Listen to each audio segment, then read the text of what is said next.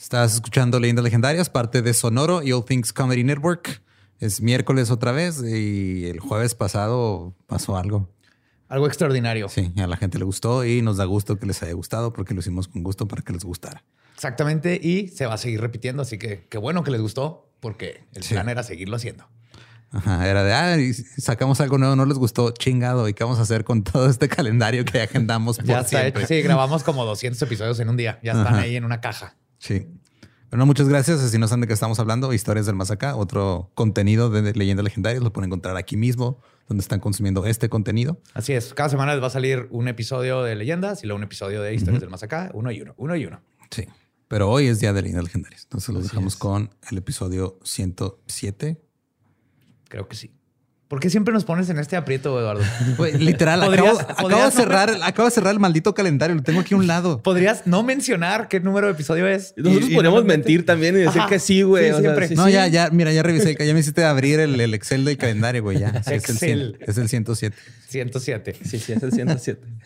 Te va a seguir sucediendo. A menos que dejes de mencionarlo. Podrías, podrías. Pero bueno, no, no, no tendríamos Yo voy, a, yo voy a reafirmar que sí es cierto lo que estás diciendo, güey. Yo Gracias, también, siempre. gracias. Sí, sí, eres Gracias. el 107. Muy bien, Eduardo. Gracias.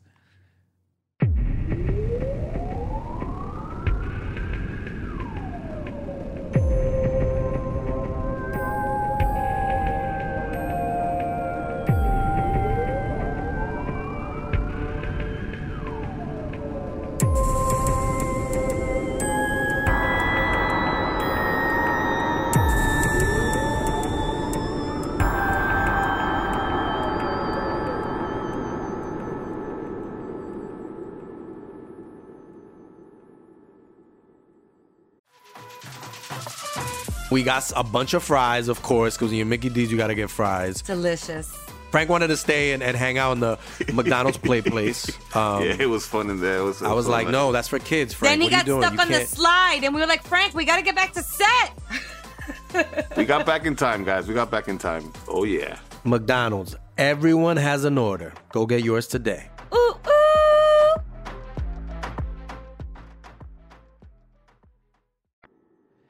Bienvenidos a Leyendas Legendarias, el podcast en donde cada semana yo, José Antonio Badía, le contaré a Eduardo Espinosa y a Mario Capistrán casos de crimen real, fenómenos paranormales o eventos históricos tan peculiares, notorios y fantásticos que se ganaron el título de Leyendas Legendarias. Estamos en otro miércoles macabroso. Bienvenidos sean todos ustedes a esta nuestra misa. Sí. Wow, un ritual. ¿Eh? ¿Eh? Como siempre me acompaña a mi diestra, Eduardo Espinosa. ¿Cómo estás? Estaba tenso porque estaba viendo a Borre que se metió una galleta justo cuando empezó a decir el intro, güey. y Dije, no mames, can- ¿Lo logrará o no? Y sí lo logró. Sí lo logré. Es Y para que también se, me limpié así mis dientes, necesita que se le baje el azúcar después de que nos salvó de morir en un incendio. Oye. Acaba de suceder. Mi, mi, mi, mi buen compañero y amigo aquí a la siniestra nos acaba de salvar de que se quemara todo el estudio al descubrir un foco que tenía un corto. Sí. Entonces, gracias, Borre. Te amamos. Olí algo que conocía. ¿Qué pedo, güey? Huele a foco quemado. Sí, porque estudiaste para electricista. Para, un rato, sí, para, exactamente, sí. Lo primero que te enseña, ¿no? Cómo detectar un foco Un en foco fuego. quemado. ¿Cómo hacerlo? Todo bien, sobrevivimos, así que el show va a continuar. Y ahí les va. Algo extraño está sucediendo en los parques nacionales de los Estados Unidos. Uh, ya sé dónde va esto. Miles de personas desaparecen en estos bosques. La mayoría de estos casos pueden ser explicados por caídas en barrancos, hipotermia o simple estupidez de meterte en un bosque sin saber lo que estás haciendo. Porque es más común de lo que creen. La gente uno que la se llama el Monte de la Muerte, ¿no? Sí, aparte. Sí, hay mucha gente que se pierde aquí en la Sierra de las Desapariciones. Qué raro, ¿no? Sí, yo voy. Traigo un Gatorade y una granola. No necesito más, güey. Y mis Uggs. Hashtag senderismo. Pero, ¿cómo explicas cuando un número alarmante de personas perdidas son encontradas a cientos de kilómetros de donde desaparecieron? Solo están sus huesos, pero su ropa está nueva y doblada a un lado de sus restos. O niños que son encontrados una semana después en perfecto estado de salud y que cuentan haber sido cuidados por alguien o algo. Hoy les voy a hablar de varios de estos casos y el fenómeno conocido como Missing 411 o el desaparecido 411. Es que está Desaparecidos 411. Sí. y, y- y el- es que está complicada la traducción. Ahorita verán por qué. ¿No era un pedo de skate esa más? Sí, eran unos videos, ¿no? Había unos Sí. videos que eran 411 nada más, pero no, o sea, No tiene nada que ver con. Es que el No. 411 tiene que ver, pero ahorita vas a ver por qué. Ok. Ajá. El fenómeno conocido como desaparecidos 411 o missing 411 es la primera investigación exhaustiva sobre personas que han desaparecido en los bosques de América del Norte, especialmente en y alrededor de los parques naturales. El nombre proviene de que antes marcabas en el teléfono al 411 para pedir información. Era como el 030 de aquí. Allá era el 411. Para la ter- hora, ¿no? Ah, era para la hora. ¿Cuál era la información? 060 era. Bueno, 060. no, ese era 060 para. ese era- es el 911. Ajá, es el El nuevo. central no. de la policía. 411 es para información. O sea, puedes 066. pedir el teléfono de alguien o el teléfono de... Como operadora. De un negocio. Ajá. Entonces, este término eventualmente ahora se usa como slang para decir información. Oh. Entonces, dame, da- por ejemplo, para decir chisme, puedes decir, dame el 411. O sea, dame toda la información. Ah, es como la clave, ¿no? Así. Sí. Sí, sí, Uf. como la clave de chota. Dame el 411, lo le sumamos 9, vamos a andar bien chido. Entonces, por eso es difícil traducirlo porque no Sí. es desaparecidos, es la información desaparecida. Ok. Ajá. Lo que es lo que está desaparecido. Ahorita vamos a ver. Como les contaré, este es lo, lo que hace falta. De hecho, es, en esta es la información sobre los casos de lo que le dio el nombre al proyecto. Se entiende que la gente se pierde de forma rutinaria y algunos quieren desaparecer. Pero 411 se enfoca en las historias que contienen hechos inusuales, que además descubrieron que esto no es un fenómeno que haya estado ocurriendo solo en las últimas décadas, ya que se han identificado grupos de personas desaparecidas desde el siglo XVIII. Estos grupos topográficos o clusters o racimos geográficos muestran un fenómeno inusual que apunta a un patrón que indica que algo misterioso está sucediendo dentro de las áreas naturales. El proyecto Missing 411 fue empezado por David Palau- Palauris. Mira, yo digo que se llama creerte en la cima de la pirámide alimenticia cuando eres la base. Sí, totalmente, güey. De hecho, vamos a ver, hay muchas hipótesis. Sí, estamos y bien todo. chafas, va, los humanos, güey. Sí, por supervivencia. Estamos todos suavecitos y Ajá. pendejos. Corremos Sí. lento, güey. Nos cuelgan los testículos a los hombres, la cosa más. Tenemos que sentarnos para hacer popó, güey. O sea, es el momento más vulnerable, güey. Ujú. Por eso siempre debe hacer popó en pareja. Por eso tu perro se te queda viendo, se me hace que le- te está cuidando porque tú estás vulnerable. Y por no eso cuando. Maggie está cagando, yo le, le doy un dedo arriba y le hago así de que te estoy, yo te cuido, amiga. Te va a salir una Sí, perrilla, like. perrilla o cosa, dice. Perrilla en el ojo. Perrilla en el Sí. ojo. No, me- la estoy apoyando. Bueno, David Poli- Politis es oriundo de la ciudad de San Francisco, California, en los Estados Unidos. Se graduó en la, de la universidad en 1977 y se unió al departamento de policía en el área de San Francisco Bay. En 1980 se trasladó a la ciudad de San José, donde su carrera como policía lo llevó a ser parte del SWAT y eventualmente de Vice, Uh. que son los que atrapan a los de las drogas. Miami Vice, pero este era California. Vice. Narcotics. Ajá. Poco antes de dejar de trabajar como un oficial de la ley, por donde duró 20 años, comenzó a usar sus habilidades de investigador para trabajar en una empresa de tecnología donde analizaba negocios para evaluar su legalidad y posible adquisición. Entonces llegaban con él y decían, oye, esta empresa tal vez la queremos comprar o bla. Y él, como es detective, él les investigaba al CEO, a lo todo, ¿no? Órale, eso está chido, ¿no? Sí. Eventualmente se retiró de ambos trabajos y es cuando recibió una oferta que no pudo rechazar. Usar sus habilidades de detective para comprobar la existencia de Bigfoot o negarla. Ajá. Llegó alguien con lana y le dijo, a ver, güey, queremos comprar a Bigfoot, pero necesitamos primero ver si es real. necesito que se ha, se ha pagado sus impuestos de los últimos 10 años antes de contratarlo, no va a hacer que... Yo le hubiera todo el dinero en la cara. Uf, Bigfoot es libre, estúpido. Déjalo ser. Y está chido, le dieron fondos para que probara si Bigfoot era real o una farsa. Y para esto formó un equipo que incluía ocho profesionales con doctorado. Y después de varios años, más de 100 entrevistas con testigos y cientos de pruebas eh, de ADN, se concluyó el proyecto y los resultados se pueden encontrar en nabigfootsearch.com. Así todo pegado. Bigfoot Search. Doctorados de cómo usar a Bigfoot para creación y proceso en el arte.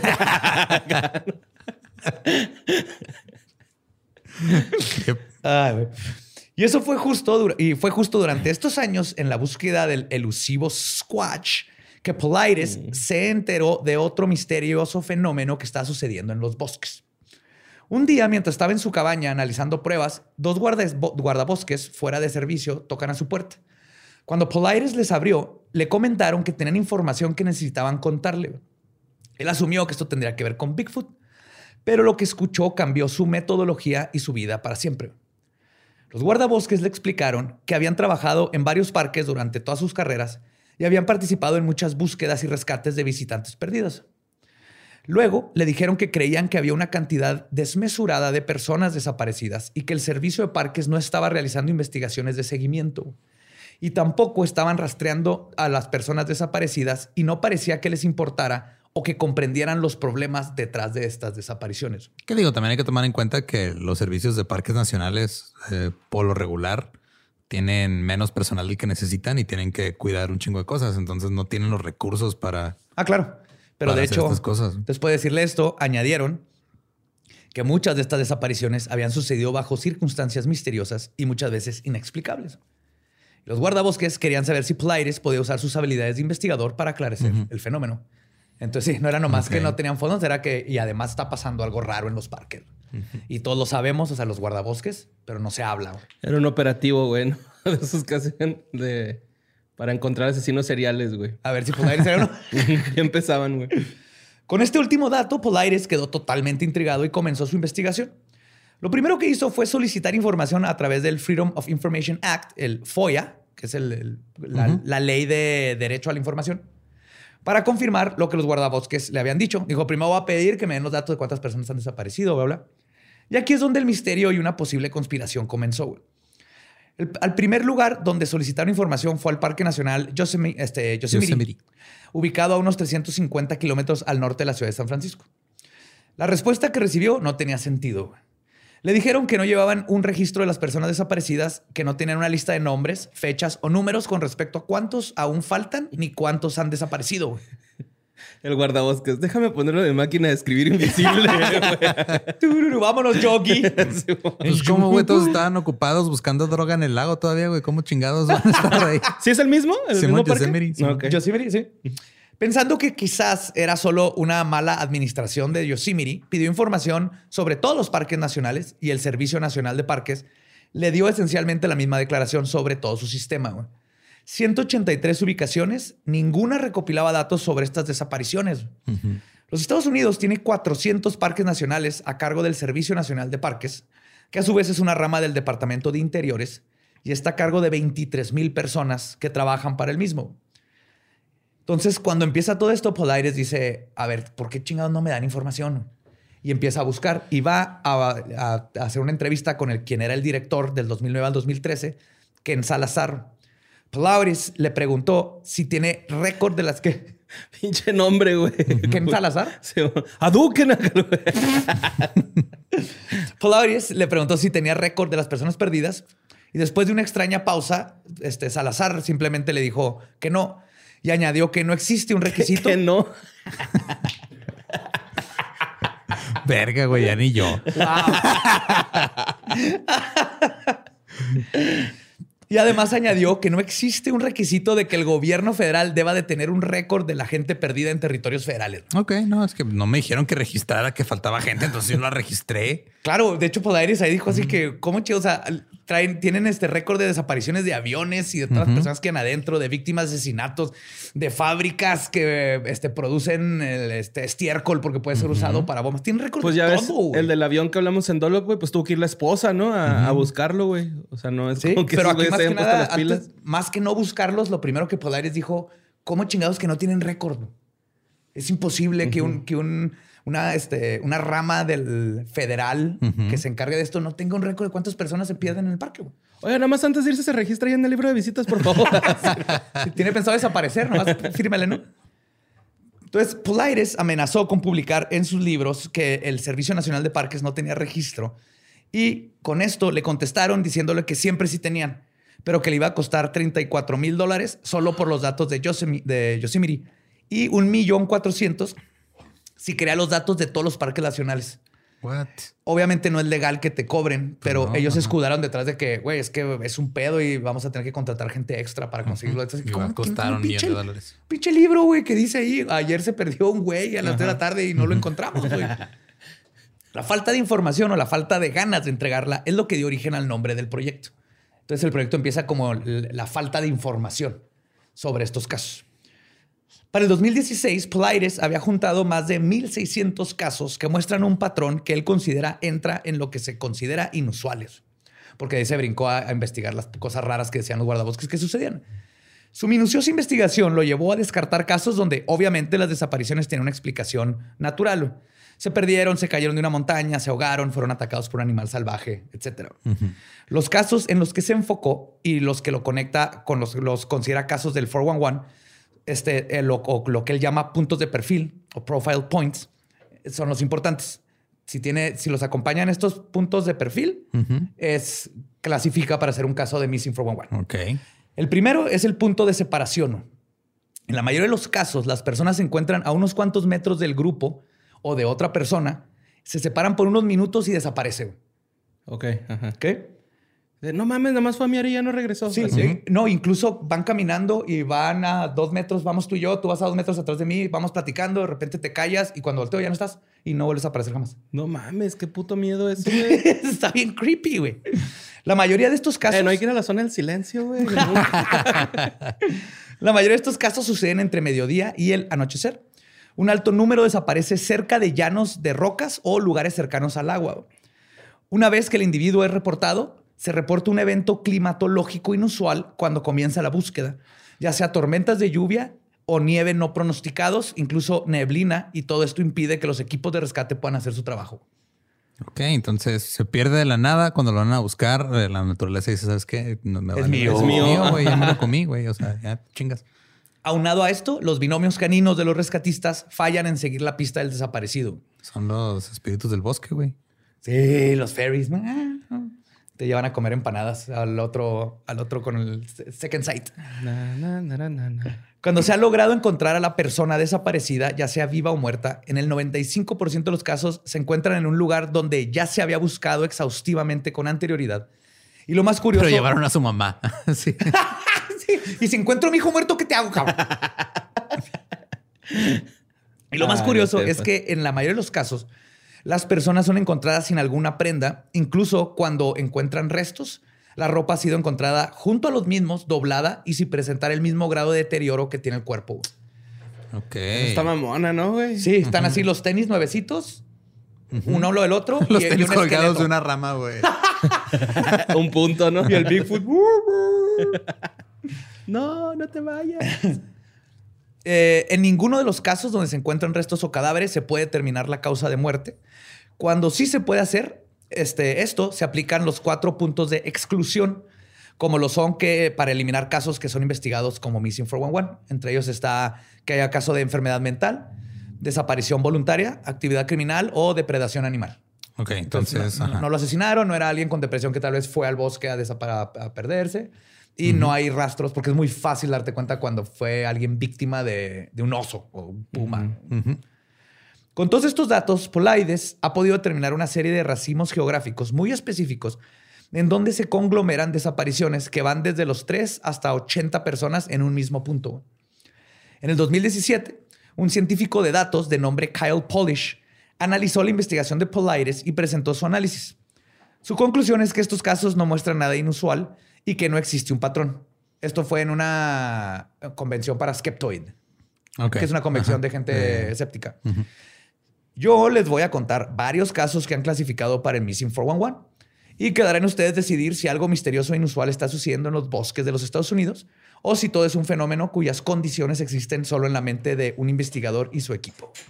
No, es pinche oso yogi ya perdió sus estribos, güey, y ahora ya. desde, desde que empezó a entrar el cristal ya no es el mismo. O sea, Me tienes hasta la verga, bubu. Préstame dinero, cabrón. Ay, güey. Ay, Yogi, te pones bien violento. El otro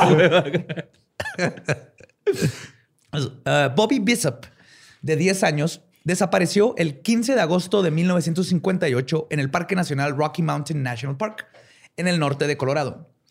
Fue Las un- rocosas. Ajá. Fue un campamento en un rancho conocido como este, Sa- Saint Malo. Saint Malo. Ajá, Saint Malo.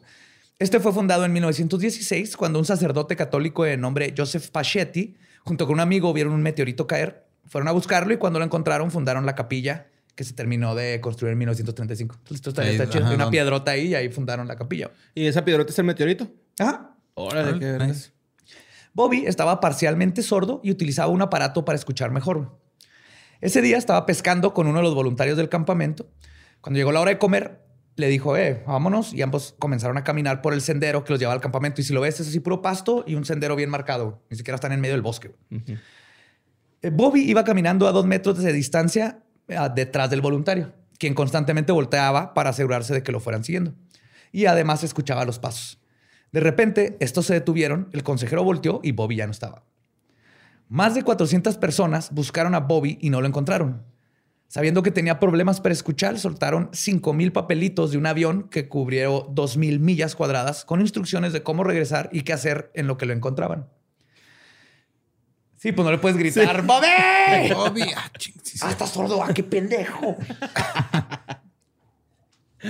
Diez días después decidieron detener la búsqueda. Al año siguiente, tres voluntarios del campamento que habían regresado a buscar encontraron el cuerpo de Bobby. güey. Su ropa estaba a un lado este, de él y su aparato para escuchar también y estaba perfectamente así intacto, a pesar de haber estado un año en la intemperie. El lugar en donde lo encontraron estaba a escasas millas de donde había desaparecido y ese mismo lugar había sido investigado minuciosamente en por lo menos tres ocasiones. Ahí, ahí estaba así, había como un riachuelito y ahí buscaron porque era lo más cercano. Nunca vieron a, a Bobby.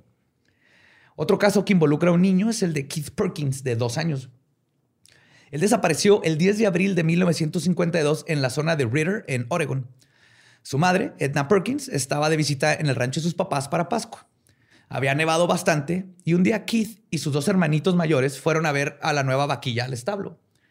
Cuando les hablaron para comer, llegaron solo los dos más grandes que le llevaban dos y tres años de diferencia. Cuando llegan, le preguntan por el hermanito y dicen que salieron corriendo del granero, pero que Keith corrió para el otro lado. O sea, está la casa, Ajá, el y granero está dieron, enfrente dieron la vuelta por el otro lado. por el otro lado. Ajá. Edna inmediatamente sale, va a buscarlo y ya no estaba. Ya no estaba. Y ahora, el rancho en el que estaba güey, tiene un tamaño de ocho campos de fútbol americano, de terreno abierto. Ujú. Entonces ella, todavía hay luz, está el granero, sale y en ocho campos de fútbol no ve a su hijo. güey. Y era para verse, güey. Era, eh, tardó un minuto, güey. Un niño no atraviesa ocho campos de fútbol más rápido que corra, al menos que fuera Messi. Tal vez No, Messi. yo creo que edad- ni Messi, güey. Sí, ya casi ah, perdiéndose, Ajá. pero sí. Entonces ya desde ahí está, alcanza a ver. está raro. Le dijo, pues, ¿dónde está? Inmediatamente después este, de que lo- ah, fueron a buscarlo, inmediatamente hablaron a búsqueda y rescate y unas 200 personas llegaron lo más rápido que se pudo. Buscaron durante toda la noche y luego encontraron sus huellas a 5 kilómetros de cómo vuela el cuervo hacia el oeste. Me refiero a que como vuela el cuervo es derechito, pero está lleno de piedras y plantas y no te puedes ir derechito. Será más de 5 kilómetros lo que tuvo que haber caminado para dejar esas huellas. Creo que está nevado. Y además, eh, la distancia recorrida y el terreno por esta parte está cubierto de maleza casi impenetrable. güey. Las huellas se detenían abruptamente en medio de la nada. güey. Che niño aprendió a volar, güey. no- Y si esto no es lo suficientemente extraño, más tarde Bobby fue encontrado ocho kilómetros hacia el este de donde habían estado sus huellas. Digo, Lo que ajá. querría decir que el niño de dos años tuvo que haber recorrido 13 kilómetros en la nieve en temperaturas bajo cero. Lo encontraron boca abajo. güey. Su cara estaba rasguñada, No. su ropa estaba trozada. Se había perdido a las 12 de la tarde y lo encontraron a las 7 de la mañana. 19 horas en la intemperie. Y esos 13 kilómetros de cómo vuela el cuervo, como les decía, es imposible atravesar ese terreno caminando. Incluso el experto en sobrevivencia, Les, Le- Les Stroud, no sé si lo conocen, sale en Discovery Channel y así. Me suena. Pues es como un este. Es un Bear Bear- Bear Grylls que no se toma su pipí. eh, Ajá, que no se toma su pipí, es más serio. Pero él sabía de esta historia, intentó hacer el recorrido que debió haber hecho el niño y él tenía luna llena cuando, cuando se perdió este. El niño no. Y no pudo ver nada y no pudo ni recorrer así ni un por ciento de lo que hizo el niño porque no son pinos, es maleza, es así como chamizos y. ¿Sabes con qué me estoy espinas, tripeando? Que a lo mejor lo agarró un pinche águila o algo así, ¿no?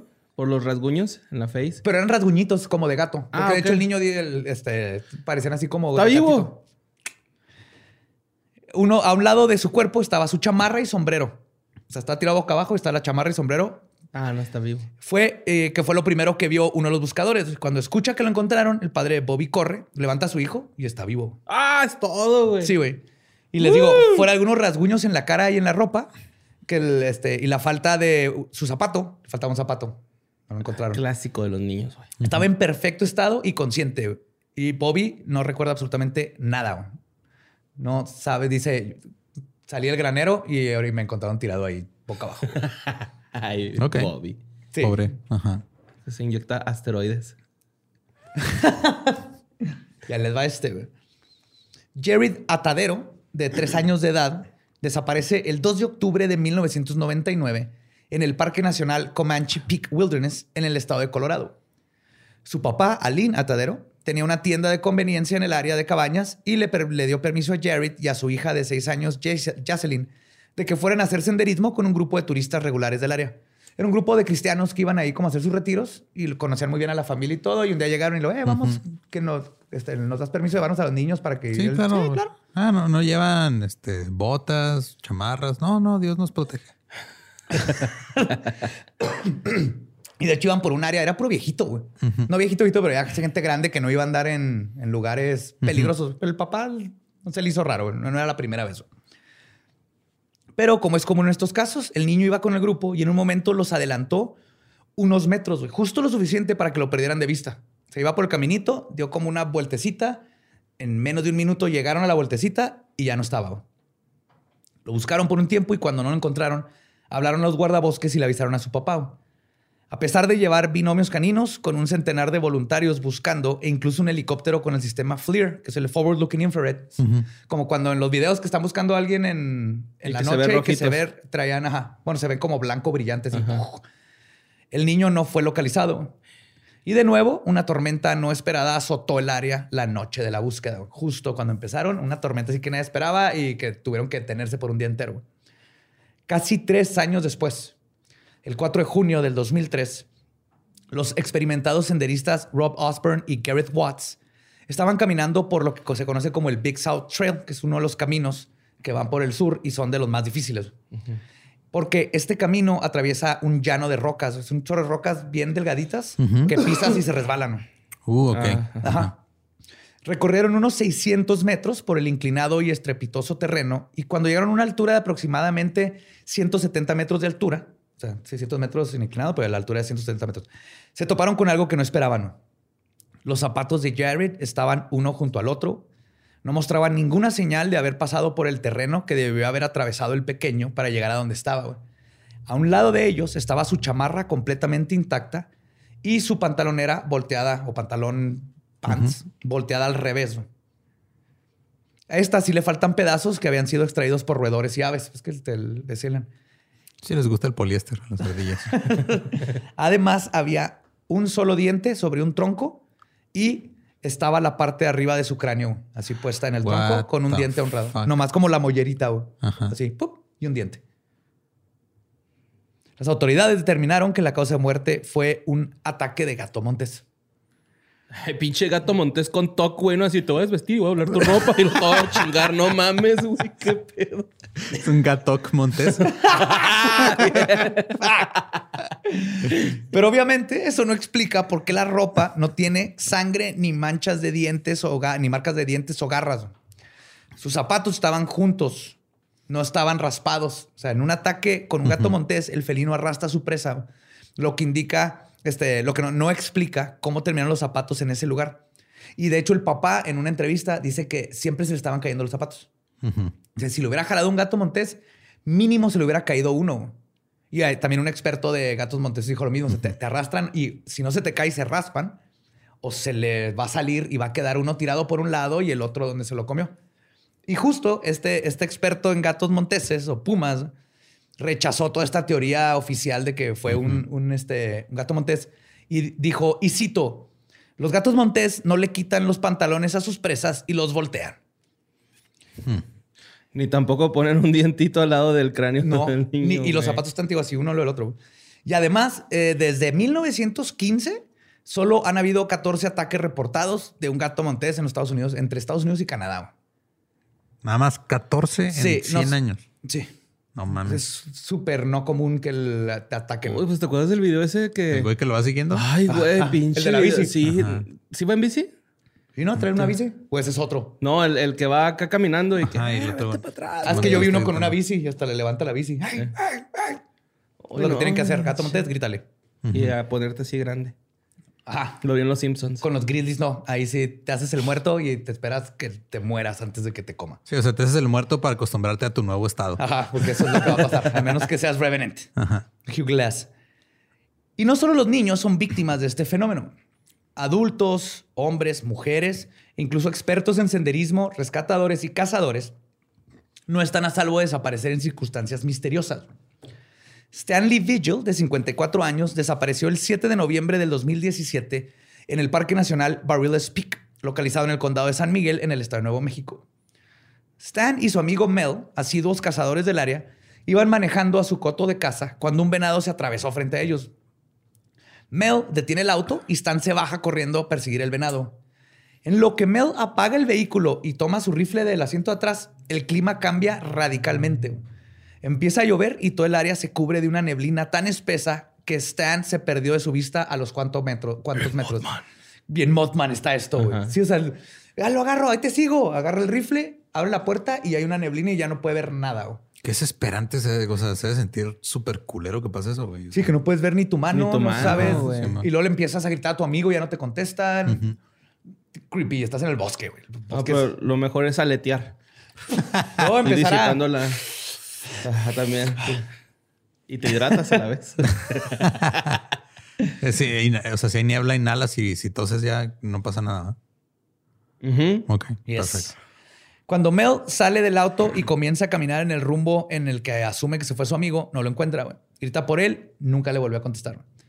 Mel le habló a los guardaespaldas, a espalda, guardaespaldas, guardabosques y por. eh, guaruras, cáiganle, viene el pinche Bigfoot o algo, cabrones. Órale.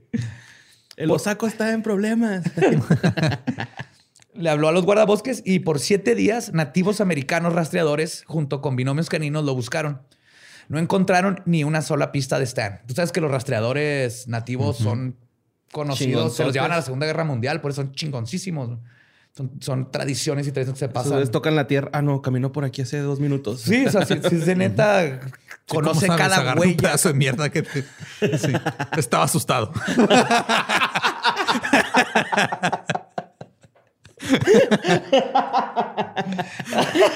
Qué verga. Ah. Cinco meses después de su desaparición, un policía en su día libre se dirigía junto con su hijo a pescar y encontraron el cuerpo de Stan. Mira, papá, lo que pesqué. Señor, ¿lo puedo quedar? Y luego ahora cuando pasas baila. Es un pez cráneo. Sí. ¿Es cráneo? Ah. El cuerpo de Stan tenía algunas fracturas en las costillas y cráneo. La autopsia oficial determinó que murió ahogado, pero su cuerpo fue encontrado a 14 kilómetros del cuerpo de agua más cercano. Ah, cabrón. Los rastreadores nativos dijeron que este fenómeno es algo que es conocido en su cultura desde hace miles de años. Y ellos lo describen como algo que ha existido desde antes de que hubieran humanos. Y para ellos es un fenómeno natural, pero desconocido. Es un, es un Canguros. espíritu del... Esos güeyes ahogan, güey, a sus presas. Sí. Y luego se los llevan 15 Luego días se los- y, les, y les voltean Pues sí, los traen- pantalones. pues traen bolsita, güey. los- Por ahí se lo guardan y luego se lo llevan. Preste esos kicks nuevos. Está bien chido shirts. Ahora, si estás en el bosque y llega este un canguro a decirte que qué bonitos tenis, ya abriste verga. güey. Ya te Eh, compa, ¿traes la hora? Eh, préstame Ah, cinco baros, sí. güey. Otro caso que tiene una conexión con el agua fue el del señor Rivera de 79 años de edad, quien fue a cazar con su hijo y su nieto al campamento de caza cerca de Hunt Lake en Manitoba, Canadá. Salieron este, a las 6 de la mañana. El señor Rivera iban, era una tradición familiar. O sea, era de que o sea, ahorita era el, abuelo, era el abuelo, hijo y nieto. Y antes era, pues, él llevaba a su hijo y esta era, seguían con la tradición. Entonces, conocen perfectamente toda esa área de toda la vida. güey. A las 6 a.m. el señor Rivera se instaló en su puesto de casa, que son estas como sillas que ponen en los árboles. Ajá. Para cazar, ¿no? Sí, Sí, sí. Sí. sí. Sí, sí. No, no, no esperan a unas personas y lo, ¡Ey, están casados! Tú aceptas a esa persona que está a un lado de ti como... Sí, a ver, venado, puedes besar a la novia. Y este, él se queda ahí mientras los otros dos hombres iban a acechar. Como funciona es que alguien se queda en un punto y los otros se o sea, abren y luego empiezan a caminar hacia el punto donde Para que el está el, que está acechando. Ajá, porque si no le dan ellos, lo asustan hacia donde está alguien más que Ajá, lo va a encontrar. Es una técnica de, de cacería, ¿no? Entonces, el más viejito, por lo general, pues el que se cae cómodo en la, en la silla, güey. Ya no que ya era el abuelito, güey. Ajá. Pues a las 10 de la mañana el hijo regresó al estrado como había dicho, pero su padre no estaba ahí. La primera vez que no encuentran, siempre está ahí porque es parte de la técnica que ya platicaron todos. Su hijo y nieto lo buscaron y gritaron su nombre, pero todo fue en vano. Después de no encontrarlo, llamaron al sheriff y al servicio de eh, Al-Qaeda, de alcalde, perdón, en Maine. Cabrón. Sí, está llamando usted a Al Qaeda. Buenas tardes, ¿en qué puedo ayudarle? No, No, pues, quiero no- bombardear algo. Ah, claro, lo pasamos. Si quiere bombardear a alguien, pique uno. Si quiere Pique unos. aterrorizar algo, pique dos. Dos. Si quiere encontrar a su amigo perdido, pique tres. El día se inició, este, ese día se inició una búsqueda y no se encontró nada. Al día siguiente, los buscadores voluntarios encontraron su cuerpo a dos millas de distancia de un antiguo depósito de agua. Lo encontraron boca arriba, en menos de a seis metros de la orilla, flotando. No traía botas, no traía camisa. Y cito, para llegar a este embalse, Rivera tuvo que viajar dos millas cruzando una cresta salpicada de salientes rocosos y cantos rodeados. En otras palabras, Estaba en la pues, verga. está en la verga. Ellos llegaron por helicóptero y dándole la vuelta a esa madre. Sí. El forense local especuló que se quitó las botas y la camisa porque estaba caliente por la caminata. Todos dijeron, eso no tiene sentido. Nada, güey. Porque estaba a menos 8 grados centígrados, güey. Y lo que se quitó eso porque tenía calor y luego se metió al agua a nadar con pantalones. Sí, es. Mira, la demencia senil funciona de mis formas misteriosas. Pero ahí te va lo más cabrón de todo, güey. La causa de muerte fue un ataque al corazón. No tenía agua en los pulmones, a pesar de que lo encontraron flotando en el agua. ok. Y nunca encontraron ni su rifle, ni sus botas, ni su camiseta. Eso está raro. Ajá. Oh, yes. Y nomás se va a poner más raro. Acompáñenme en este. Che, gente la- vieja, la conspiración. Haciendo de las suyas. Ah. y dentro de los más de 1600 casos que se han investigado, hay unos que desafían la lógica de manera espectacular. Uno de estos casos es el de Constantinos Dani Filipidis, que fue encontrado vivo después de perderse una semana. Pero aunque haya sido encontrado vivo, su caso sigue siendo uno de los misterios más grandes. Constantinos es un bombero de 49 años de edad desde Canadá y había ido a esquiar con sus amigos en febrero del 2018. Esto acaba de pasar. Ay, güey, si dejan los bomberos en Canadá, ¿no? Qué chido. Pues casi que se puede quemar ahí, todo está un chorro Pues frío, sí, ¿no? aparte, ¿qué más vas a hacer en Canadá? O sea, es o esquías o no. Pero, o sea, la nieve no se va. Ahí va a estar. Simón. De hecho, ellos fueron a las montañas Whiteface, que están ubicadas en el estado de Nueva York, allá al sur. En un punto de su esquiada, le dijo a sus amigos, aguántenme, voy a mi auto rápido por mi celular. Nadie lo volvió a ver. Seis días después, apareció vivo en la ciudad de Sacramento, en el estado de California. Ok. a casi 5000 kilómetros de distancia de donde desapareció. Traía puesto su traje de esquiar con tu y su casco. No traía identificaciones, nada más traía una tarjeta de crédito en la bolsa, con la cual compró un teléfono nuevo, pero tardó un día en poder recordar el teléfono de su esposa para poder hablarle y decirle lo que asumo que comenzó con, no me vas a creer, mi amor, pero Sí. A ver. Ok. Lo último que recuerda Constantinos es ir por su celular y luego estaba en California. What? cree que llegó ahí pidiendo ride en un camión. Pero por más que las autoridades buscaron algún chofer que le hubiera dado ride a un hombre con pinche traje de esquís, güey. O sea, es como que bien fácil de. Yo creo que hasta el mismo trailero pudo haber así como, traigo. Nunca se ha encontrado a nadie que diga, "Ah, yo supe de alguien que recogió a un esquiador y todo. Pues eh, nada en esquís, Eso obviamente me- se o fue sea, esquiando. hasta eso ahorita- suena a una fuga psicológica, güey. O sea, Eso es lo que, lo que dicen, pero las fugas psicológicas pasan como en .008%, ni siquiera están porque lo leí. Es rarísimo que pase, es, es algo que sigue investigando. Entonces, es una posible explicación. También este, amnesia temporal. sí, puede ser, digo, porque, o sea, digo, mi papá tenía bipolaridad. Entonces él una vez tuvo una, güey. De repente nos marca y dice, ¿sabes qué? O sea, agarré el carro, me vine manejando y no supimos de él por dos días y estaba en Nebraska, güey.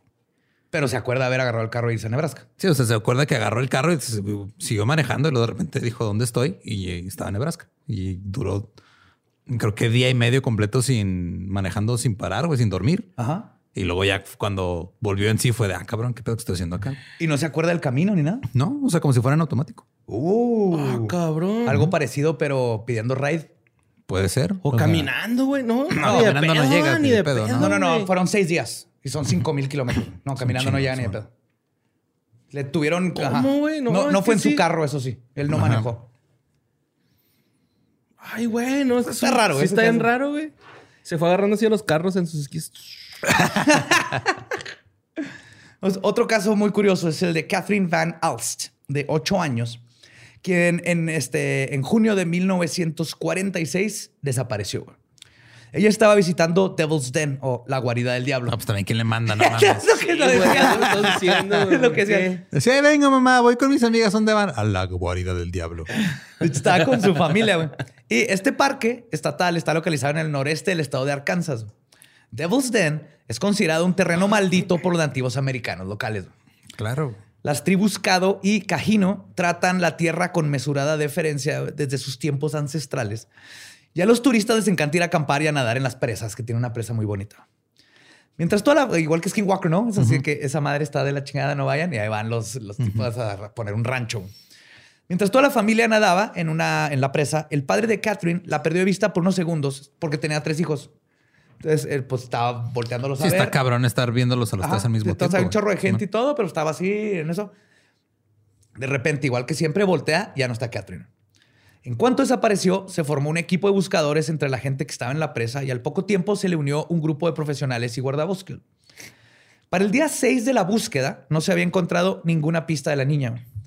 Hasta que uno de los voluntarios, un joven de 19 años de nombre Chadwick, decidió volver a buscar en un lugar donde ya se había revisado en varias ocasiones con anterioridad. No esperaba encontrar nada, pero no perdía nada. ¿no? Cuando gritó, Catherine, una voz le respondió y citó, aquí estoy. Ok. Y la niña salió de una cueva con su traje de baño en perfectas condiciones. Ok. ¿Ok? Ahora, la cueva está a 200 metros de altura y a casi 50 kilómetros de distancia de donde Catherine desapareció. Cuando la revisaron, los médicos Dark. determinaron Portales. que... ¿Eh? Sí, como time slips o no sé. La revisaron los médicos, determinaron que no estaba, que estaba bien hidratada, a pesar de que no había agua potable a kilómetros. A 50 kilómetros la presa, güey. No, Sí, no pero había- ¿cuántos días pasaron? Seis. Seis días. Seis días. No mames. Estaba bien hidratada, a pesar de que no había agua potable a kilómetros a la redonda de donde ella estaba. Y además estaba relativamente bien alimentada. güey. O sea, no perdió ni, ni este, media libra, güey. O sea, ¿Sabes qué, güey? Hay abuelitas que viven en el bosque, güey. Le llaman. Ajá, Ah, y de repente, sí, ven, le, traje un topper con Sí. caldito de pollo. Viven Big en cuevas. en el- food. Viven en cuevas en el bosque y de repente te alimentan. Hay unas que luego ya pues, se les pasa la mano con, no sé, echarle algún ingrediente que no y pues te matan y terminan allá. Pero Se vayan con tu sangre, ¿no? Ey, Para poder rogue, volar. rogue grannies que andan en el Sí, bosque atacando niños la con única comida. explicación con sentido hasta ahorita. Hasta ahorita sí. Toma, hija, una manzana. Fúmale. No tenía heridas en la piel, tenía un que otro rasguño, pero nada. Y Nada. eh, lo peor que le había pasado es que traía varios piquetes de mosquitos. Pinche Cuando fue encontrada, su madre describió que su hija estaba, y cito, extrañamente tranquila y completamente serena. La niña no está paniqueada de haber Sí. estado seis días en una cueva, nada. Ajá. Este, descripciones, oh, perdón, que no esperas escuchar sobre una niña de 8 años que pasó seis días en el bosque, que tuvo que haber caminado 50 kilómetros en traje de baño y descalza, y luego escalar 200 metros por la cara de una montaña para meterse en una cueva. Cuando le preguntaron a Catherine qué había pasado, ella declaró que solo recuerda estar en el agua, después despertó en un llano de pasto, que no hay un llano de pasto por ahí, todos son árboles, y luego lo próximo que recuerda es ya estar en la cueva y fue cuando escuchó los gritos de Chadwick hablando por ella. Y no tenía noción del tiempo ni nada. Nada, de, nada. ah. Para ella fue un, un día, un ratito. O sea, estaba en el agua, se- despertó, estaba en el pasto, como que se volvió a dormir. Está en la cueva y gritan y sale, "Ah, aquí estoy. What the fuck. O sea que Bigfoot usa cloroformo, ¿no? ¿Cómo se llama? para, para que no lo delaten, güey. Ahí de- sí, son resbalones temporales, qué pedo. Sí, parecen bien porque aparte, nomás por haber recorrido eso, se le debieron haber desmadrado los pies. La niña está descalza, las piernas. Güey, las mínimo ramas. llorar, cabrón, ¿no? Hasta- o sea, que la encuentren llorando. Hasta la mamá, cuando, güey. cuando la mamá dijo eso, o sea, la mamá te dijo, esto está bien raro porque está tan serena, güey. O sea, la describe así como inque- inquietantemente serena. Está la niña, no, neta, ¿no estás asustada, mija? ¿Qué, what? ¿No? ¿Cuánto tiempo me fui? Ay, acá no. Una viejita ya, güey, la niña. Y ese no es el único caso que sucedió en Arkansas. Haley Jennifer Sega, de seis... Sega. Sega, pero con Z. De seis años, iba caminando por un sendero con sus abuelos cuando desapareció al dar una vuelta incorrecta y adentrarse en el bos- bosque el 21 de abril del 2001. Y un día después de... Venga. Cientos de voluntarios se unieron a la búsqueda, incluyendo binomios caninos y helicópteros, formando el grupo de búsqueda más grande en la historia del estado de Arkansas. Pero Haley no aparecía. Los binomios lograron detectar el rastro de su olor, pero lo perdieron llegando a una carretera. Lo que hizo pensar a los rescatistas que posiblemente Haley había sido secuestrada. Ahí mismo. Fuck. Empezaron a perder la esperanza. Y no la encontró su gemela. Se pusieron de acuerdo. Se pusieron de acuerdo para... Ajá, cambiar de lugar. Ay. Pero ese no fue el caso. 51 horas después, dos locales del área en Mula, William Jeff Villains, este, Villains y Liet James, que habían decidido salirse del área principal de rescate para ayudar a buscar. Este, ah, es que fueron con los rescatistas, que ya tenían ahí días y todo. Cuando tú te pierdes en el bosque, los rescatistas llegan y dicen qué edad tenía, eh, peso, todo. Y de ahí sacan como una proyección que dicen, ok, es un niño de 5 años. Aunque sea súper activo y traiga toda la pila, lo más que puede correr, si fuera corriendo, es Es tantas tanto. millas. Entonces vamos a empezar a buscar en estas millas a la redonda, ¿no? Esa es la búsqueda principal. Y, por ejemplo, si es un senderista profesional, pues pueden ampliar la, la milla, bla, bla. Entonces tenían ya ellos así como el grid principal y no habían encontrado, se habían expandido y no habían encontrado y llegaron estos dos en la mula y dicen, nosotros tenemos toda la, aquí somos, aquí vivimos, es ahí en las, en las Ozark, en las montañas Ozark. Ah, Simón. ok. Dijo, creemos que sabemos por dónde puede andar. Y todos así de que, sí, gracias, compa. Nosotros tenemos gráficas y, y ellos de que, ok, chido, pues nos vamos a ir a buscarla. Y van. Y de repente este, van siguiendo un- el río por una parte y voltean y está una niña tranquilamente sentada en la orilla del arroyo mojándose los pies con su camisa de la NASA, que era fan de la NASA. Ah, Sí. Cuando le preguntaron si era Hailey, ella les contestó que sí. Eh, los dos hombres dieron una coca de dieta y un pudín de chocolate y la historia tuvo un fila- final feliz. güey. What? Ok. Pero, Pero, ¿Qué o sea, fueron, estuvo dos días y medio perdida, ¿no? sí, ahí voy. con los pies bien así de viejito, ¿no? ya bien remojados. Sí, man. Ahí voy. güey. Pero igual que en los últimos dos casos, lo que tenía que contar la sobreviviente solo hace más inverosímil todo. Cuando le preguntaron a Hailey qué había pasado, ella les dijo que iba caminando con sus abuelos cuando se separó de ellos, por pendeja, y en su pánico siguió caminando hasta que se dio cuenta que estaba completamente perdida. Justo en ese momento, que dice, cuando me di cuenta que estaba perdida, una niña de cuatro años con cabello negro y ojos marrón, llamada Alicia, comenzó a confortarla. güey. Hailey, en un video de YouTube que acaba de sacar el año pasado, cuenta su experiencia ya 19 años después. Dice que ella no quiere definir qué o quién era Alice. Dice, Es así que... Pero venía con un conejo, con un gato. Y de hecho, El no conejo tenía prisa. Y perdón, no era Alice, pero es, es Alicia. ajá, Alicia. Pero traía una oruga, había una oruga. De hecho, la que vio una oruga fue esta, se me olvidó mencionarlo. Este, la que conté ahorita, Catherine. Catherine, Ajá. dice que en la cueva platicaba con una oruga que tenía ojos blancos. What the fuck? No sé si eso era nomás Ajá. una oruga de, veras que, que platicó con ella o si se refería a, un- a una oruga tipo Alice. güey. A un Mothman chiquito. Oh, baby Mothman. Sí, güey, pues debe haber Mothmans niños, güey. En su larvita ahí. Ay, Mothman no no creció así tan fuerte, güey, como lo está en su monumento. Sí, esas nalgas no son Sí, de la no noche a la son de la mañana. noche a la mañana, son varias sentadillas, güey. Sí.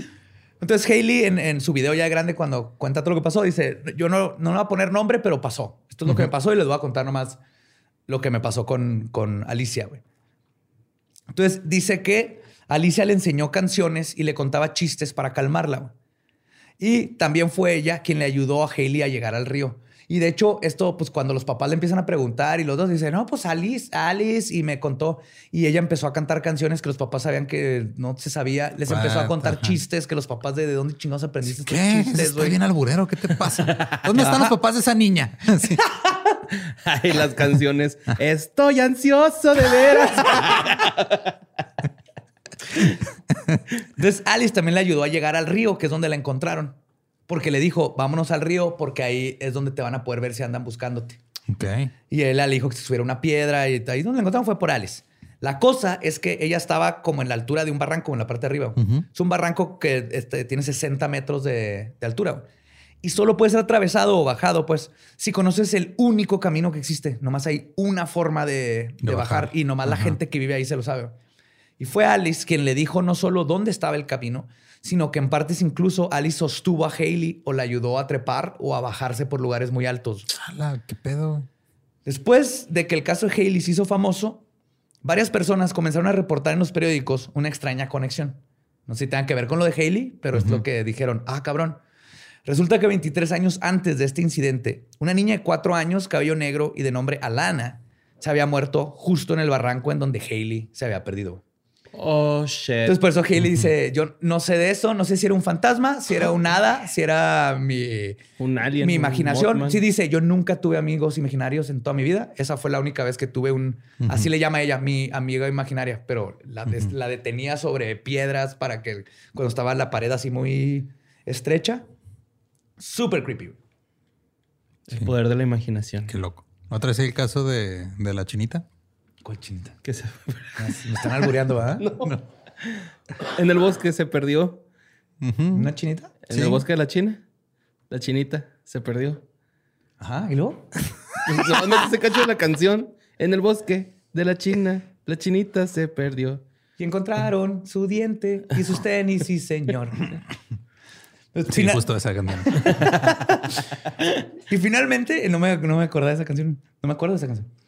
Y finalmente, en 1959, en las. ¿Me Mi deberías saber? agrura, güey. No escuchas eso. Perdón. Creí que te has ofendido que no me sabía esa canción. No, no, no. Me dio una agrura. Finalmente, en 1959, en las Smoky Mountains, localizadas en la frontera entre Tennessee y North Carolina, en el sureste de los Estados Unidos, Dennis Lloyd Martin estaba con sus dos hermanos, su abuelo y su padre.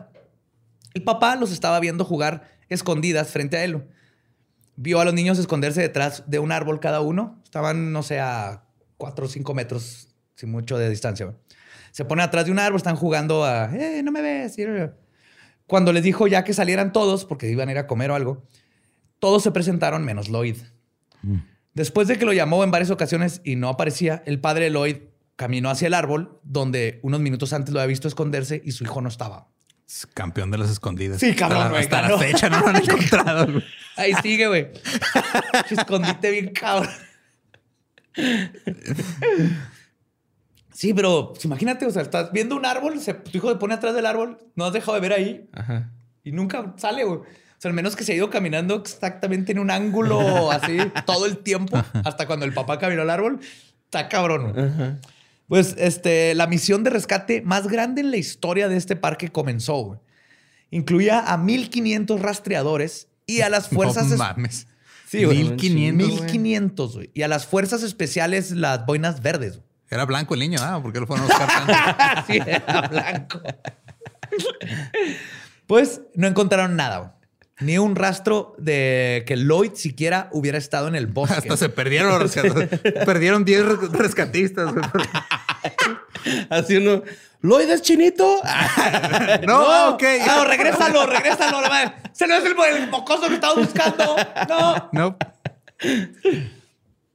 Años después, cuando David Politis estaba haciendo su investigación sobre las misteriosas desapariciones, entrevistó a varias familias que habían estado en el mismo lugar el día que Lloyd desapareció. Entonces Politis dijo, este caso es interesante, voy a, a ver si queda dentro de los Missing 411. Voy a preguntar más info. Una de estas familias que entrevistó era la familia Key. Ellos le contaron que ellos habían estado ahí a unos tres kilómetros de donde sucedió todo. Y dicen que ese día, mientras estaban acampando, escucharon a un niño gritar. Cuando voltearon en la dirección de donde venía el llanto, vieron claramente entre los árboles lo que al principio creyeron que era un oso.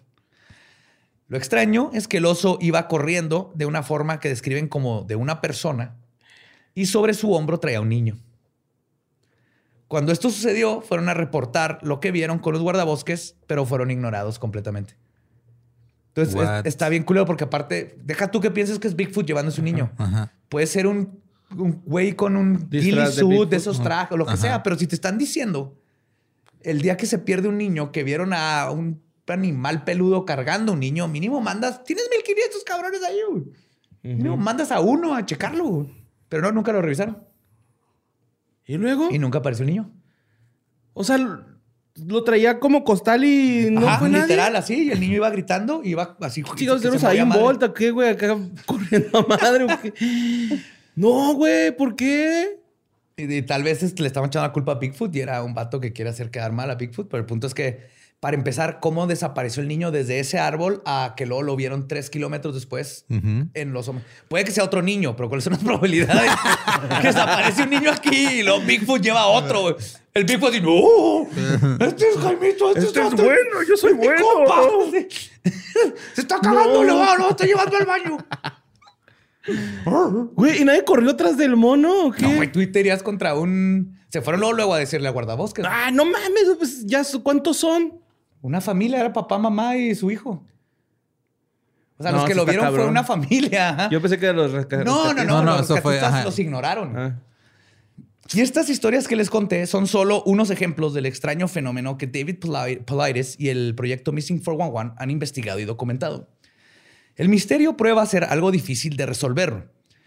Teorías sobre qué podría estar pasando abundan. Algunas apuntan a asesinos en serie que merodean y acechan en los parques nacionales. Vestidos de uh, Bigfoot. Sí, sí, que puede ser, por ejemplo, que tal vez lo confundieron con un Bigfoot, pero traía un traje de sniper que le llaman el ghillie suit. Sí, sí. Es que como todo peludo para- ajá. Otras hablan de la extraña coincidencia entre la locación de estos racimos geográficos que coinciden con conocidas bases militares y sus túneles. O sea, si También los- visto como un mapa de desapariciones y mapa de este, este, cavernas no exploradas, ¿no? Que también coinciden. coinciden, es lo mismo. Sí. Ajá, la mayoría de estas entradas No a túneles son cavernas no exploradas. Ujú. Y coinciden, los pones arriba y es, es que son círculos muy extraños. O sea, dices, hay, hay toda esta área. Técnicamente las desapariciones deberían de estar más como distribuidas. Ujú. Pero no, hay, hay lugares muy específicos donde así nomás en esta área se han perdido 90 personas. Y de esas 90, 30 es- son bajo circunstancias extrañas. Entonces, ese es el círculo, tiene algo. Y luego resulta que si lo pones arriba de un mapa de los Estados Unidos, hay una caverna no explorada o un túnel de una base militar o algo así. Ajá. Ajá. Güey, ¿por qué? Sí. Gente subterránea, güey. Ahí andan chingue, chingue. Simón. Los nativos americanos, como les platiqué, lo atribuyen al espíritu del bosque, criaturas y fenómenos desconocidos pero naturales de este mundo. Otras hipótesis tienden más hacia lo paranormal, deslizamientos temporales, Bigfoot o incluso extraterrestres. Porque no mames, o sea, tardé un chorro en, en investigar esto, porque son tantos casos que es difícil escoger. Porque hay unos que literalmente parece que algo lo agarró de un lugar y luego lo dejó caer en un. Porque tiene todos huesos rotos en una montaña inescalable, literalmente inescalable sin, sin el equipo. Y encuentran su cuerpo allá mero arriba, como si alguien y casi roto de que como que algo lo dejó caer en la montaña. güey. Ajá. Águilas. ¿Qué tienes con las águilas? Pues es que no te acuerdas de ese video que se hizo viral donde agarran Ah, un sí. morrillo, güey, Es que se lo man. lleva. Pues está cabrón. Ese es falso, pero sí puede hacer es un águila. Sí, güey, pues si agarran los ha pinches pasado. chivos, güey. Los- que escalan. Yo he visto de chihuahuas. ¿Perritos chihuahuas? A los chihuahuas, hasta los halcones se, lo- se los llevan. Tienes que ver, tener cuidado si ves uno. No te Por aquí hay un chorro, güey. De que Está un poquito gracioso. Sí, qué, qué triste. Si se callan o qué. Digo, nada contra los chihuahuas. Yo tuve uno, era un Sí, chihuahua sí. del infierno, odiaba a Gabe, el amor de una vez, creo, pero. Pero sí, es tu no perro, es tu perrito. güey. Yo viví con una chihuahua también, que era mi roomie, Bachita. Y también era bien escandalosa, güey, pero ya no hasta agarraba confianza y era chida. Bachita. Bachita. Ah, qué buen nombre, güey. Pero quizás la razón por la que este misterio es tan fascinante y tan difícil de resolver es justamente porque no hay una sola explicación que aclare todos los casos, sino que son justo varias de estas teorías las que están causando el fenómeno y que no todos los casos están conectados. Pues sí, o sea, los reptilianos no son. No, aquí sí no hay teorías de reptilianos, al menos Sí. que vivan en una de esas bases o cuevas. Por eso digo que no son. Ya vi lo que estás haciendo ahí. Lo único seguro es que sea lo que sea que está sucediendo en los parques nacionales de los Estados Unidos y Canadá, es algo fascinante y espeluznante al mismo tiempo. Ah, no hay que ir nunca. No, a mí me da más miedo pensar en los bosques, por ejemplo, aquí en México, donde ni siquiera tenemos los guardabosques y ese nivel No de control. Pues no. No, no hay, no hay, no hay este dinero. De hecho, ese va a ser la, la próxima gran este, crisis. Le van a empezar los fuegos forestales, como les ha pasado en California, así. Y aquí, Ah, sí. aquí no tenemos equipos de bomberos como en Australia, ni estamos preparados. Sí, Pero, el punto es que si allá donde hay cierto récord que no lo quieren soltar, pero mínimo tienen a guardabosques y gente que, que va acumulando estas historias. Es que si así, o sea, digo, yo he ido a varios parques nacionales allá en, eh, pues, sobre todo en Nuevo México Ajá. y en Texas. Y si nada más andar solo, güey, o sea, andate con cuidado, porque pues, sí, Sí. O sea, hay poca gente y te, o sea, ahí mismo te dicen, ah, bueno, por allá no te vayas, este, este camino sí está marcado, cállate por allá. Y, o sea, nada más yendo así tú solo, de todos modos es de qué pedo, o sea, de repente te, te pierdes en chinga, güey. O sea, este, yo, Sí, sí, es fácil. o sea, tú dices, ah, no, pues vine caminando para acá y luego ya me regreso por donde venía y luego de repente terminas este, media milla, que me pasó así media milla donde estaba el campamento donde estamos acá en Nuevo México. Pues, pero si me regresé por donde, ¿qué pedo? güey? A nosotros nos pasó igual en la sierra de Chihuahua. Estábamos en una cabaña y bajamos mi amigo y yo y encontramos un río. Dijimos, ok, nomás hay que seguir el río y cualquier cosa es, nomás nos regresamos por el río y subimos a la cabaña. Ujú. El problema es que no nos acordamos en qué parte del río fue donde empezamos el viaje, ¿no? Entonces de regreso no encontrábamos, algo nos iba estoqueando. No sabemos si era un animal, un depredador o algo, pero Ay, entre las, las plantas, oías que algo se estaba moviendo y nos iba siguiendo. No sé si era un gato montés o... Un pinche vato, homie, no mames, está más gacho, güey. Vato Montes. Sí, güey. ¡Ese mi borre que anda haciendo! Ey, ese, estás perdido, ¿no? Acá, güey, imagínate. ¿Te gustan tus tenis ese? Oye, en Krill debe de haber también un chingo de es que en todo, cosas así. claro, güey, luego ¿no? imagínate en la selva, por ejemplo en Colombia, así tienen que ver todas estas historias. No sé de allá si tengan, este, pues en todo Sudamérica y Centroamérica donde hay selva. Acá en el norte tenemos los bosques y todo. Tiene que haber historias que no conocemos. Tío, yo esa vez nos salvamos, se nos hizo de noche. Nos perdimos. Perdidos fueron como tres horas, porque el resto del tiempo andábamos no perdidos. ¿Sí entiendes? Sí, pues no sabían que estaban Sí, perdidos. a partir de que dijimos eh, estamos perdidos, fueron ¿Qué como pedo? tres horas. Ajá. Y nos salvó, íbamos caminando y de repente se oye así a lo lejos. fum, bum, bum. Dijimos, pues hay que seguir eso. Se oye mínimo como civilización. Y empezó a seguir el sonido y cuando llegamos poquito a poco a poco se empieza tum, tum, tum, tum, tum, tum, Un rave en medio del bosque. Era música banda, güey. La tenía la Ah. madre en la cabaña. Todo el mundo bien pedo. El papá de mi amigo así de que, ¡eh, sí volvieron!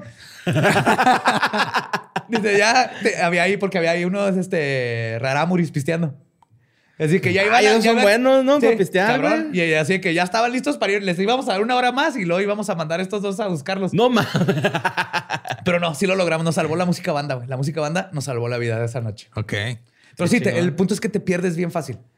Y Sí, además- o sea, aunado a eso, le agregas que de repente pasan cosas más extrañas que están documentadas y no puedes explicar si está de, ah, mira, pues Está creepy. Padre. Y ajá, Así que si alguien del- sepa de historias de México, del bosque. debe haber un chingo, güey. Ajá, de este tipo de casos estaría para empezar a conocerlas y recopilar porque, güey. por ejemplo, eh, Polaris se dio cuenta que en Europa también encontró datos de casos muy similares con las mismas cosas que encuentran la ropa. Entonces es un fenómeno aislado en Norteamérica, nomás que ahí es donde empezó a investigar. Y en México tiene que pasar también y en toda Sudamérica. y Si está en, el- en donde ha investigado Polaris, lo ha encontrado, pues tiene que haber en, en las partes donde todavía no investiga. Eh. Y si quieren leer más casos de esto, váyanse a www.canammissing, Canam de Canadá, North America, missing.com. Y el, ah, pues ahí los libros se los ponemos en los show notes, pero empiezan ahí con Canam Missing y ahí están todas fotos y datos y mil No cosas. mames. Ya me dio miedo ir a los bosques.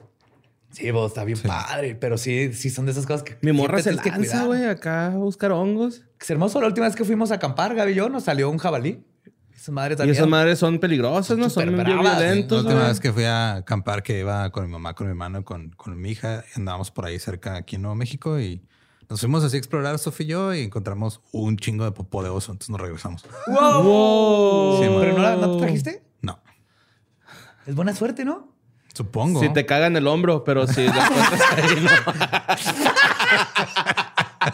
Güey, creo, creo que lo peor que te me pasa es que te caga un oso en el hombro que, que está arriba de ti, güey. ¡Ah, fuck! Güey, el drop bear es la peor amenaza de. Dropper, yes.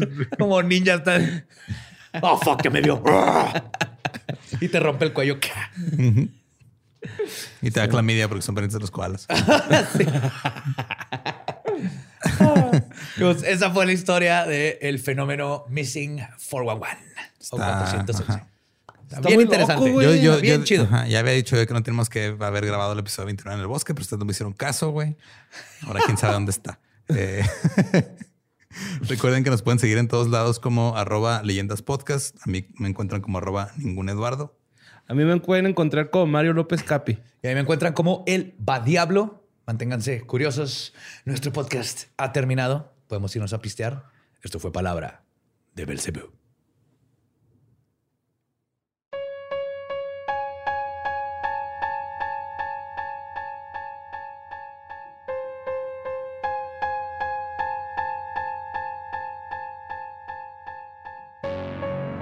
Y ese fue el fenómeno del Missing 411. Y que cuidado cuando vayan al bosque.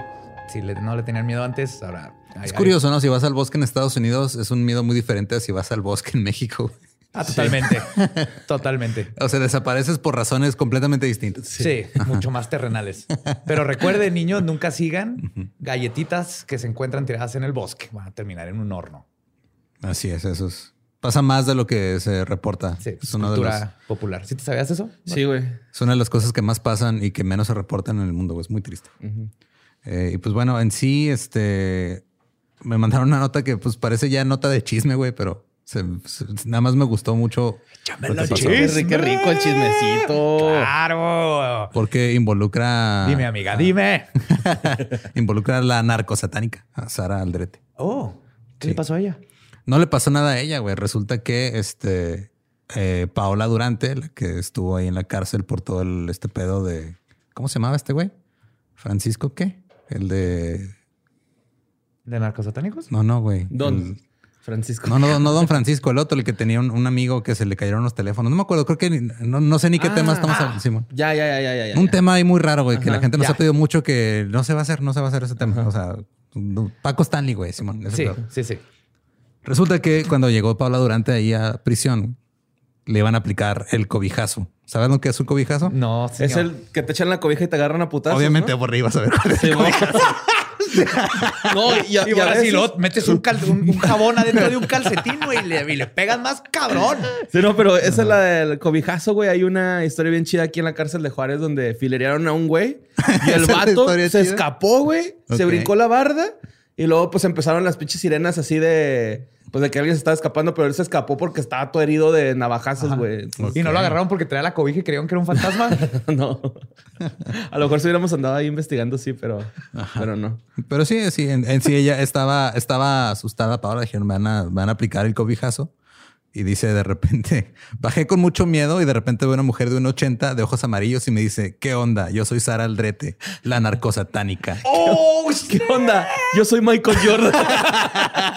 Con sus ojitos amarillos, güey. Y soy tu madrina, voy a protegerte y te voy a llevar a todos los dormitorios. Quiero que conozcas el reclusorio. Y, y Paola está así, no, ¿qué? Y, no te preocupes, yo te voy a defender. Entonces, ¿Qué Oh, pedo, sí hizo su prison, prison Bitch. es Sí. Orange is the New Black, versión México, güey. Wow. Ajá. Qué forma de presentarte, ¿eh? Hola, Sí. soy la narcosa. Tal vez me reconozcas como la narcosa. Hola, soy Troy Michael. sí. Tal vez me recuerdes de asesinatos como. Oye, pero pues en la cárcel nada es gratis, sí es cierto, güey. Entonces, Claro.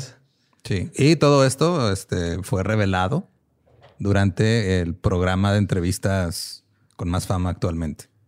El del querido Jordi, el querido amigo de Bor. mi querido Jordi, que le mando un Ah, abrazo. la La entrevistó. entrevista con Jordi, ajá, y obviamente me empezaron a mandar ¿ya viste lo que dijo Pablo Durante? Luego, pues todavía no veo, todavía no llegó a ese capítulo, esperen.